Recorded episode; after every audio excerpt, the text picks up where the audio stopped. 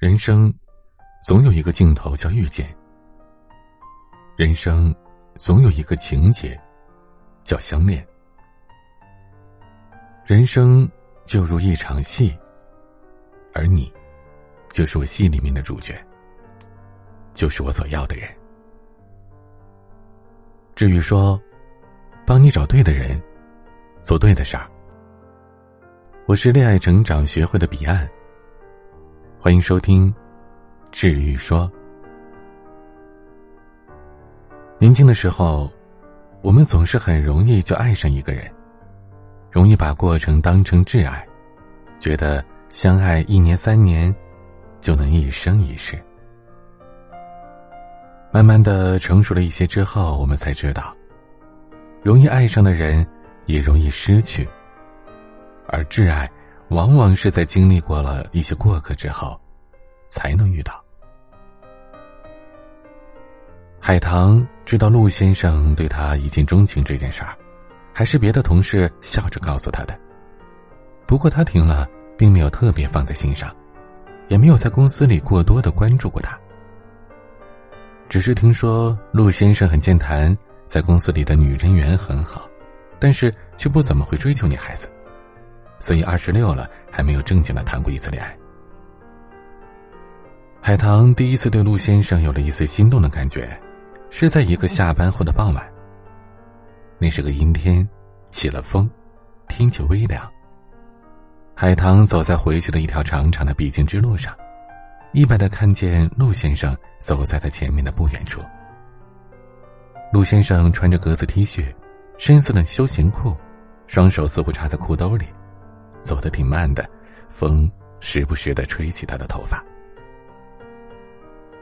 一个忧郁的男人，看着陆先生的背影，海棠的脑海里一下子冒出了这句话。他突然也有了一种同病相怜的感觉。不是听说这个陆先生在公司工作两年，一直没有谈女朋友吗？为什么此刻的他跟自己一样，像是一个刚失恋的人呢？一个女人一旦对一个男人产生了好奇心，喜欢便暗暗产生了。默默的跟在陆先生后面走了快十分钟，海棠终于忍不住快步走上前，叫了他一声。陆先生听到后面有人叫了“陆主管”三个字，立马回了头。当看到海棠甜美的微笑时，意外、喜悦、腼腆、心动，在他脸上生动的交织着。那天，他们虽然只聊了十几分钟，但相谈甚欢。直到走到海棠住的地方，两个人才不舍得道别。在这一次邂逅之后，陆先生开始对海棠展开了攻势。上班时，他时常因为一点公事就往海棠的办公室跑，虽然大多时候不是找海棠，也没跟海棠说什么话，但海棠能感觉到他是过来看自己的。他还时不时的做东请一帮同事吃饭，每次都让其他的女同事把海棠叫上。大家都知道他是想追求海棠，所以经常在饭桌上打趣撮合他俩。陆先生明明住在另一个方向，可下班之后却经常以自己想散步为由陪海棠走到他住的地方，然后再一个人返回去。经历过毕业即分手的校园初恋之后。海棠对爱情也曾经失望过一段时间，但陆先生又让他重新对爱情有了憧憬。他们认识了几个月之后的一个平安夜，一只包装精美的苹果，一盒心形巧克力，一束鲜红的玫瑰，让海棠正式成为了陆先生的女朋友。第二天圣诞节，陆先生帮海棠搬家，他们正式住到了一起。在同居快一年的日子里，他们很少吵架，工作也没有太大的变动，生活平淡而幸福。海棠也一度以为他们将来是会结婚的，会一生一世。但没想到，突然有一天，陆先生愧疚又决绝的提出了分手。他说：“对不起，我骗不了我自己，也不想再继续欺骗你。我最爱的还是他。”听到陆先生亲口说出这番话，海棠的心被狠狠的刺痛了。此刻他才恍然大悟，为什么总觉得他的身上有一丝忧郁的气质。原来，他最爱的女人从来都不是他这个公开的女友，而是一直和他们同在一家公司的他的一位漂亮的女下属。这真是人生如戏，戏如人生啊！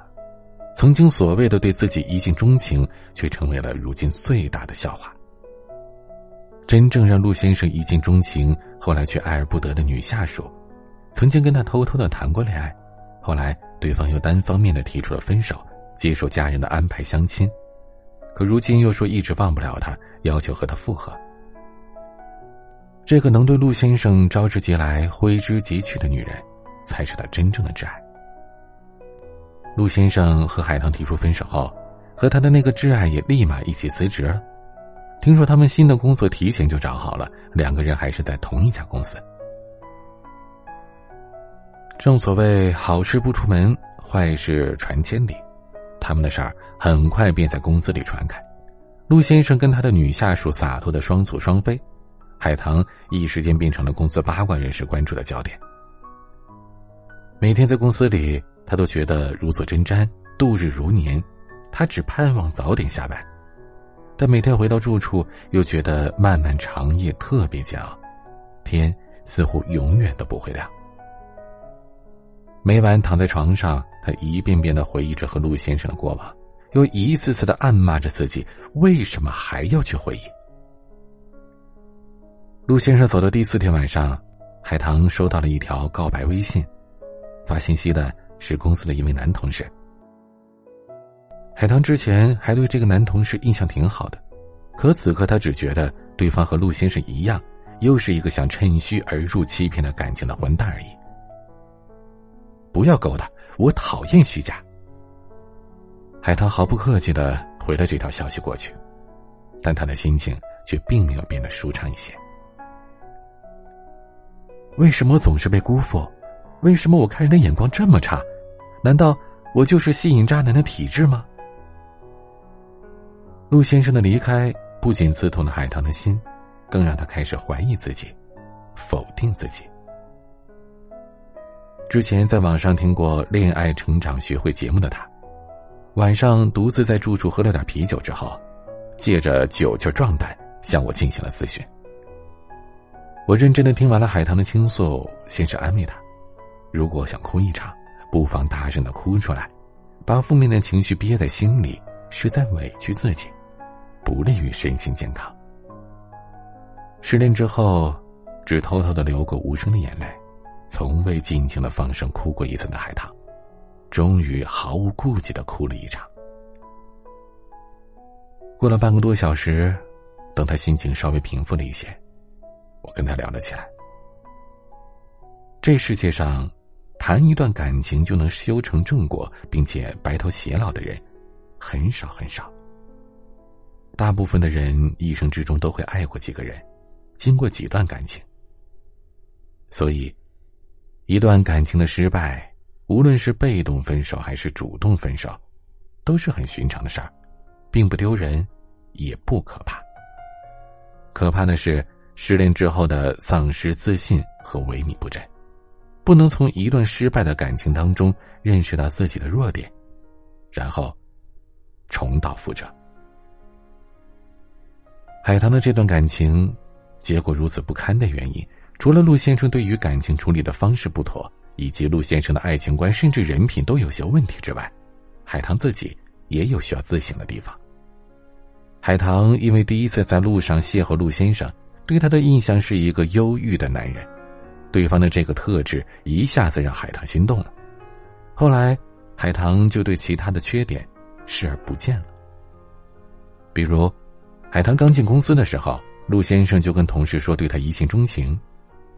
一个男人能这么轻易的喜欢上一个陌生的女人，而且还把这份喜欢马上广而告之，可见他不是一个对爱情慎重，也不是一个为人稳重的人。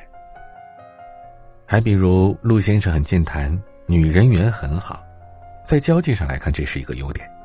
但是，这样的男人往往是最让女人没有安全感的，因为他很可能就是一个中央空调，谁都暖，谁都聊，而陆先生的这些言行和性格特征，与海棠第一次所动心的忧郁气质是完全不相符的。